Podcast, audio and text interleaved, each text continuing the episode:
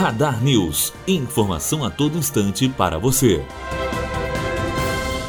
O Conselho Nacional de Secretários de Educação discutiu em uma reunião na capital paulista no dia passado a Base Nacional Comum Curricular e a aplicação do novo projeto de ensino médio nas escolas. Além dos secretários estaduais, esteve presente o ministro da Educação, Rosiele Soares, que abriu o encontro defendendo o projeto que flexibiliza o currículo das escolas. Matheus Azevedo, aluno do primeiro ano de jornalismo, direto para a Rádio Uni Unifoa formando para a vida.